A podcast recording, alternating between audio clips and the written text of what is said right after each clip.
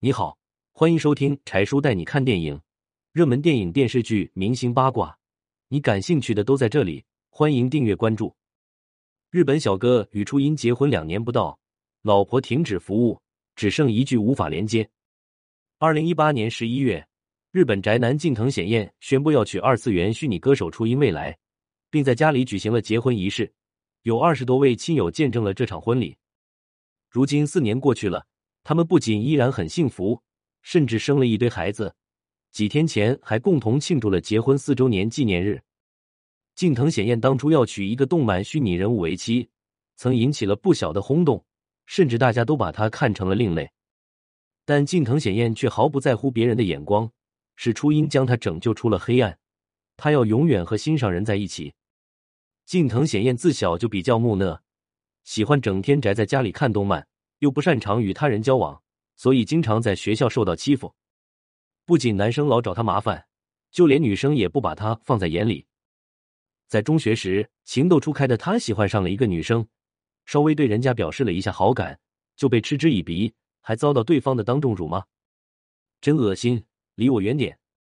此后，这个女生经常组织班里的同学针对他，骂他是四眼丑八怪。就这样。近藤显彦在被孤立、被排斥的阴影中度过了自己的学生时代。参加工作后，因为没有经验，经常出错，他也常常被上级和同事们训斥。有一次，因为工作失误，还被女主管甩手给了一耳光。这一巴掌彻底打碎了近藤显彦对女生的幻想。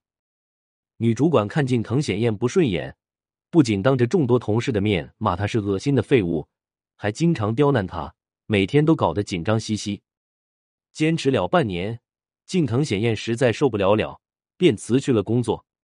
这是他人生中的至暗时刻，没朋友，没工作，没收人，没快乐。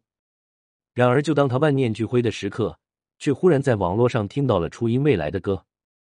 那甜美的歌声，如同一杯热腾腾的牛奶，瞬间温暖了近藤显彦冰冷的心。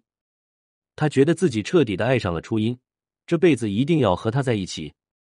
虽然初音只是个二次元世界的虚拟纸片人，但依然不影响两人的幸福。近藤显彦带着真人大小的初音布偶去拍了结婚照，请第三方为两人颁发了结婚证书，还在亲友们的见证下举办了结婚仪式。婚纱、钻戒、蜜月旅行，该有的一样都不少。虽然初音布偶不会说话，但是他听话啊。无论你向他诉说什么，他永远也不会厌烦。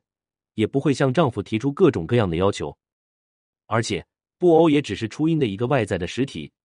近藤显彦还花了近三十 W 日元买下了官方认证的初音虚拟体装置 Gatebox，在这个近似于咖啡机的装置中，不仅能投射出初音的虚拟影像，还能进行简单的对话，这样近藤显彦就能和老婆进行灵魂沟通了。然而，二零二零年三月三十一日，初代的 Gatebox 停止了运行。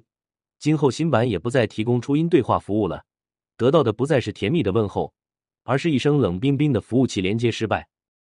从那以后，初音就彻底变成了一个哑妻。即使是这样，近藤显彦与老婆依然恩爱如初，四年来还生下了一堆小初音，他对这样的生活很满足。虽然在外人看来，近藤显彦的行为简直不可理喻，但在生活方式日趋多元化的今天。他既没有做伤天害理的事，也能使自己充满激情和斗志的活下去，这样也不失是一种有趣的选择。